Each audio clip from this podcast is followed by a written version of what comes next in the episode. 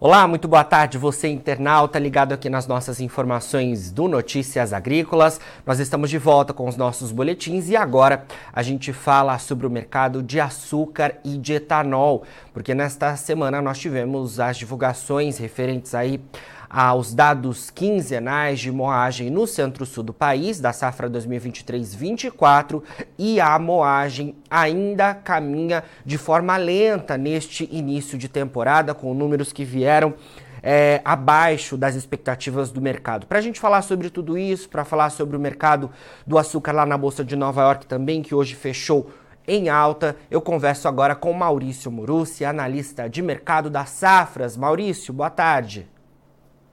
Olá, muito boa tarde, Jonathan. Muito boa tarde, espectadores do Notícias Agrícolas. Obrigado mais uma vez pelo convite. Obrigado você, Maurício. Bom, vamos lá então. É, Para a gente começar, e, e, e, esse fechamento de hoje também tem muito do que a gente vai falar ao longo dos próximos minutos nessa entrevista, queria que você falasse sobre o fechamento da semana no mercado do açúcar. A gente tem ali os preços na Bolsa de Nova York e em Londres em alta nesta sexta-feira, né? O mercado ali em Nova York acima de 26 centavos de dólar por libra-peso. O que, que, que motivou esse cenário nessa reta final de semana, Maurício? Bom, basicamente foram os dados aí revelados no, no relatório da Única do dia anterior, da quinta-feira, né, que trouxeram volumes de moagem de cana e produção de açúcar relativamente baixos para essa época do ano, né. Moagem de cana recuou ali 12%, o açúcar cresceu, mas cresceu num patamar muito menor do que geralmente costuma crescer nessa época do ano. E aí essa, esse crescimento, ainda que positivo, mas foi um crescimento muito um crescimento pífio, digamos assim, é, deixou o mercado, reforçou no mercado internacional a percepção de baixa disponibilidade de oferta de açúcar, o VHP, né? E com isso os preços subiram no pregão de hoje, embora no de ontem, na quinta-feira, não tinham, não tinham subido, até, até de maneira oposta eles caíram. Só que, uh, bem além desse relatório da Única, o mercado em Nova York para julho 23 se encontra em um canal lateral né, numa zona de estabilidade junto a esses topos históricos, né. Então, volatilidades de pequenas, assim, de ao redor de 1%, vão ser normais agora no dia a dia, né, dentro de uma tendência lateral mais ampla de preço aí para esse ativo. Maurício, é, apesar então da gente ter né, o mercado caindo ontem, hoje a gente volta a ter essa repercussão desses dados é, importantes da Única. A gente teve né, é, um um leve avanço, segundo você pontuou, em relação à safra passada e também o resultado da primeira quinzena é, de abril. No entanto, ainda decepciona o mercado, porque a gente poderia já estar num nível mais avançado. E eu queria te perguntar, o que, que motiva esse cenário? São as chuvas que têm ocorrido e a perspectiva da gente ter melhora ao longo desse mês de maio e a colheita avançar mais fortemente e a moagem, consequentemente, também? Sim, a safra ela vai evoluir, só que de forma atrasada, né? Então, hoje nós temos um cenário de crescimento na margem abaixo do 100%, que eu digo, que eu digo na margem seguinte, comparando a quinzena atual frente à quinzena imediatamente anterior, né? Então, hoje nós temos níveis de crescimento para cana e para o açúcar abaixo de 100%, é quando o normal para essa época do ano, de início de safra, são crescimentos de 200% a 300%, né? Por que um volume tão, um nível tão alto de crescimento? É porque é o início de safra. Todas as usinas do Centro-Sul estão como, começando a moer praticamente no mesmo tempo, né? Por isso que geralmente se observa esse padrão de crescimento alto de 200 a 300% na margem, tá? Só que hoje a gente, como eu disse, a gente está abaixo de, de 100% ali para o crescimento da, da cana e do açúcar nesses dois, nesses dois vetores aí. E essa, esse crescimento baixo vem por é, resultado ainda das chuvas de abril, né? A gente teve a primeira quinzena de abril chovendo, a segunda quinzena de abril teve chuva no seu início, mas já ao final de abril já o tempo já ficou aberto, ensolarado, sem chuva, e isso bateu nos números de moagem do mês de abril, né? Agora, o mês de maio está sendo ele totalmente ensolarado e sem chuva nos canaviais do Centro-Sul. Na verdade, desde a última semana, quarta e última semana de abril, que o tempo já está seco, né? Então, maio é um, é um, vai ser um momento, quer dizer, está sendo um momento, né, em que a moagem de cana e a produção de derivados vai começar a se recuperar. Tá? Então nós teremos os dados, os, os, próximos dois relatórios da única, da primeira e da segunda metade de maio, serão relatórios que trarão um volume de moagem de cana e produção de derivados bem maior do que temos agora. Uhum. Embora eu acredite particularmente que será sim uma recuperação em relação a abril, mas ainda teremos algum nível de atraso em relação à safra passada, né? E lembrando que essa safra agora 23, 24 é uma safra de forte recuperação no volume de cana, né, Sim. né Jonatas? Então, é, o, assim, o, o, clima permite uma, um avanço na moagem, permite, mas essa moagem está atrasada. E pelo menos até junho, por aí, ela, é no final de junho que ela vai começar a se regularizar, assim, dentro do padrão do que ela realmente deveria ser. Maurício, certo. É, a gente tem então essa perspectiva de safra positiva, mas a gente está tendo uma lentidão agora. É, uhum. A gente tem a previsão ao longo do segundo semestre da ocorrência do fenômeno climático El Ninho. E eu queria trazer para você essa, essa informação que você já tem conhecimento, né? Mas para levantar também alguma questão, se a gente pode ver mais para o finalzinho da safra algum impacto desse fenômeno para o Brasil. E se de alguma forma é, isso será é, acompanhado e pode haver modificações é, em relação às estimativas de vocês das safras e de outras consultorias, porque esse início de safra tão lento a gente não esperava. Não, não esperava. É, a nossa estimativa vai ser ajustada positivamente, sim, ela vai, mas não em função do El Ninho, tá, Jonathan? Certo. É, ela vai ocorrer porque choveu mais durante abril, né? Vai ocorrer, vai ocorrer uma elevação no volume previsto de cana, porque choveu mais durante abril, e vai ter um pouquinho de queda no ATR, porque a falta de chuva provocou baixa incidência de luminosidade, que prejudica a qualidade do canavial, não a quantidade, tá? Mas agora sim, se eu for falar do El Ninho aqui, Jonathan, os meteorologistas vão querer me, me bater, tá? Eu vou apanhar dos meteorologistas, porque eu tenho uma opinião muito singular quanto, quanto o Ninho e Laninha para cana de açúcar. Eu não estou falando para as outras commodities, tá? Vou deixar até extremamente claro isso aqui. Eu não estou falando do trigo, não estou falando da soja nem do milho, para cana. Se a gente olhar para trás, Jonathan, o que, que nós vemos? Em 2016, nós tivemos o El Ninho monstro não sei se você lembra dessa época ali, que foi uma ocorrência do fenômeno El Nino, uma intensidade muito acima do que realmente é, ocorria. Tá? A gente for pegar o gráfico das, das anomalias de temperatura no Pacífico lá, geralmente é um grau que fica acima, e naquele período lá foi quase 3 graus acima, foi 2 graus e tanto. Então a intensidade do El Ninho em 2016 foi muito grande. Por isso que na época ele foi chamado El Ninho Monstro. Tá? Isso foi, é um apelido que a mídia deu, que os jornalistas deram, né, Jonathan? E o que, que aconteceu na safra de cana em 2016? Eu não sei se, obviamente, ninguém vai ter uma memória tão boa assim, tá? Mas eu respondo para vocês, não aconteceu nada. Foi uma safra normal. Não teve quebra, não teve atraso, não teve chuva fora de época, não teve nada fora, dentro, fora da, da normalidade. Foi tudo dentro da normalidade. Uma safra padrão, sem nenhum detalhe climático, assim. E foi um ano de é um ninho monstro, é um ninho de quase três vezes a mais, três, de intensidade de tripla, três vezes a mais do que geralmente era. Uhum. Agora, se a gente olhar para dois anos atrás, 2021, tá? O que pergunto para você, Jonathan, o que, aconteceu em 2021 na safra de cana do Centro-Sul? Nós tivemos a maior quebra, quebra de toda a história da safra de cana, da cultura de cana nós vimos num período de produção de 600, não só 600, mas 605 milhões de toneladas de cana no Centro-Sul e caímos para 524. Tinha gente até que apontava 520, mas não errou, não errou muito quem botou 520, né? Porque veio 524. E isso há dois anos atrás. E aí eu pergunto para ti, o que, que teve há dois anos atrás? Não teve nem El Ninho nem Laninha. Não teve nenhum desses dois eventos. E nós tivemos a maior quebra, não é, foi nem em recorde apenas, ela foi histórica, dado o nível de quebra que a safra de cana teve. e que até agora a gente não se recuperou direito.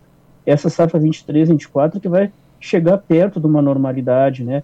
Se a gente pegar as estimativas mais amplas que, que, que circulam ainda, uh, que, que não são das safras de mercado, estimativas de outras consultorias, tá? Se a gente for pegar as maiores estimativas, elas se aproximam de 600 milhões de toneladas, mas não chegam a 605.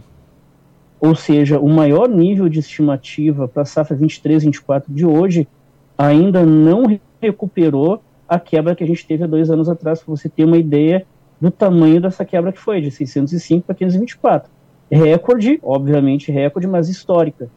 E aí, o que, que tinha? Não tinha El Ninho e não tinha Laninha para botar a culpa. Né? Essa é a grande, a grande ironia do mercado, né, Jonathan? Nós não tínhamos nem o Laninha, nem o El Ninho para botar a culpa na quebra. Agora, e, e por sua vez, indo um pouquinho mais para trás, que nem eu falei, em 2016, é um ninho monstro, nossa, o nome já impressiona, nossa, nós temos um ano de um ninho monstro. O que aconteceu na cana? Nada. Aconteceu nada. Foi uma safra normal de produtividade regular, de avanço regular que se previa, sabe? Então, Jonathan, aí eu estou respondendo a tua pergunta ali, né, que esse ano, segundo semestre, tem a uninha, aquela coisa toda. Então, para cana de açúcar, Jonathan, eu sinceramente eu não, não sei o que te apontar nesse uhum. sentido, porque é aleatório. Para cana de açúcar é aleatório.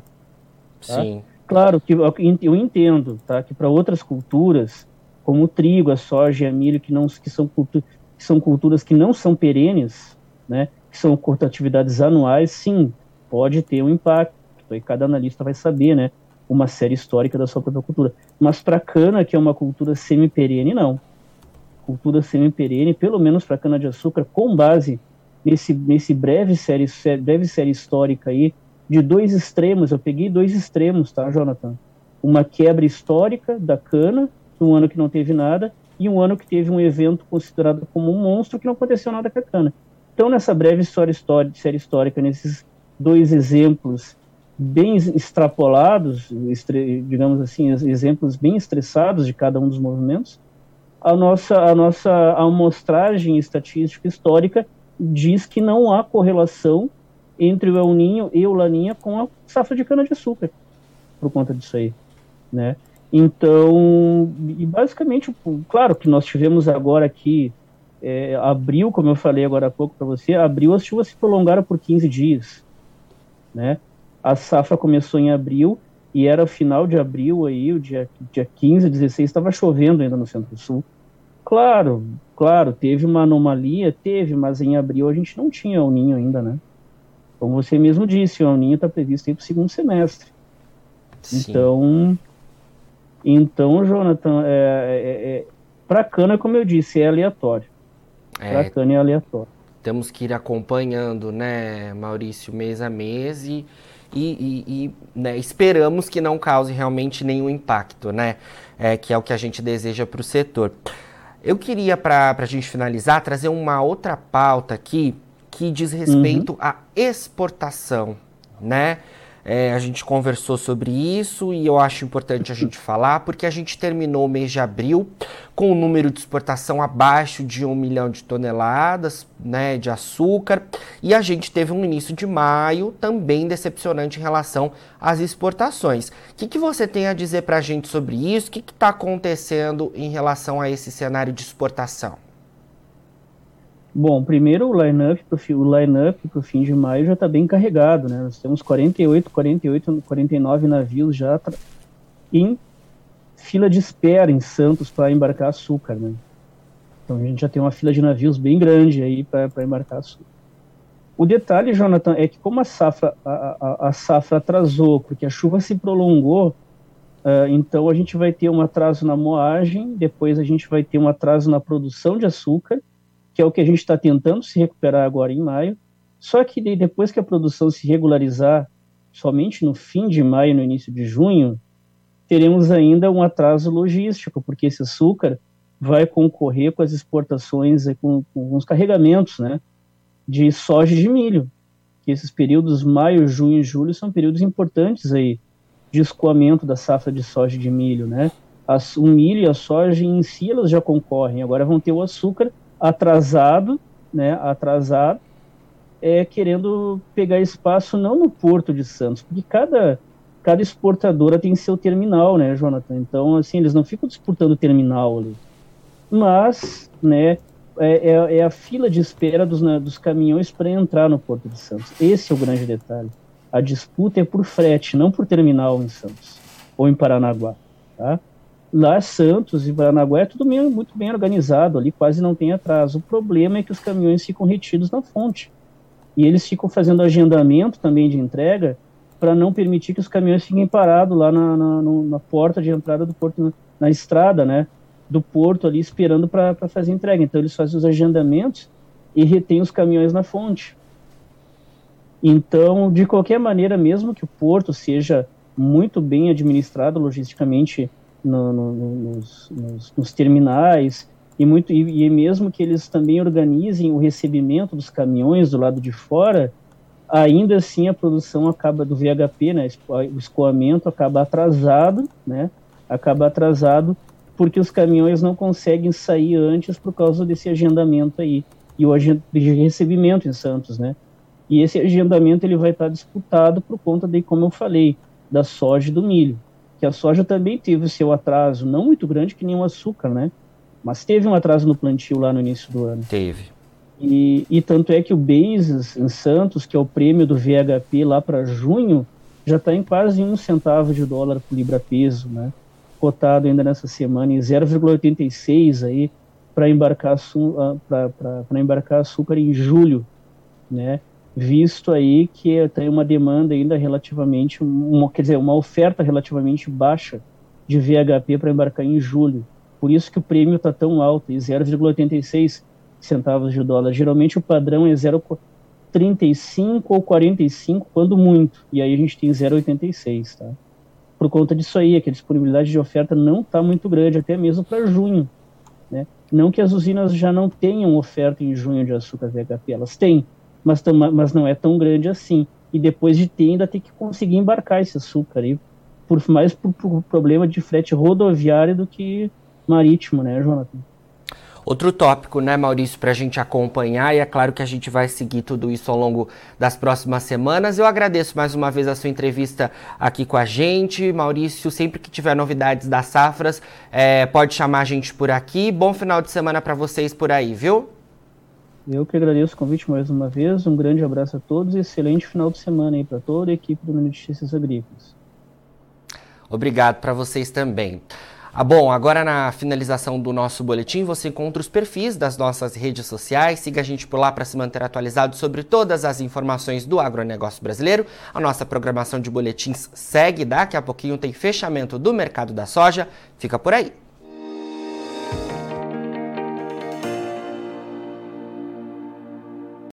Participe das nossas mídias sociais no Facebook Notícias Agrícolas, no Instagram arroba Notícias Agrícolas e em nosso Twitter arroba Noteagri. E para assistir todos os vídeos, se inscreva no YouTube, na Twitch, no Notícias Agrícolas Oficial.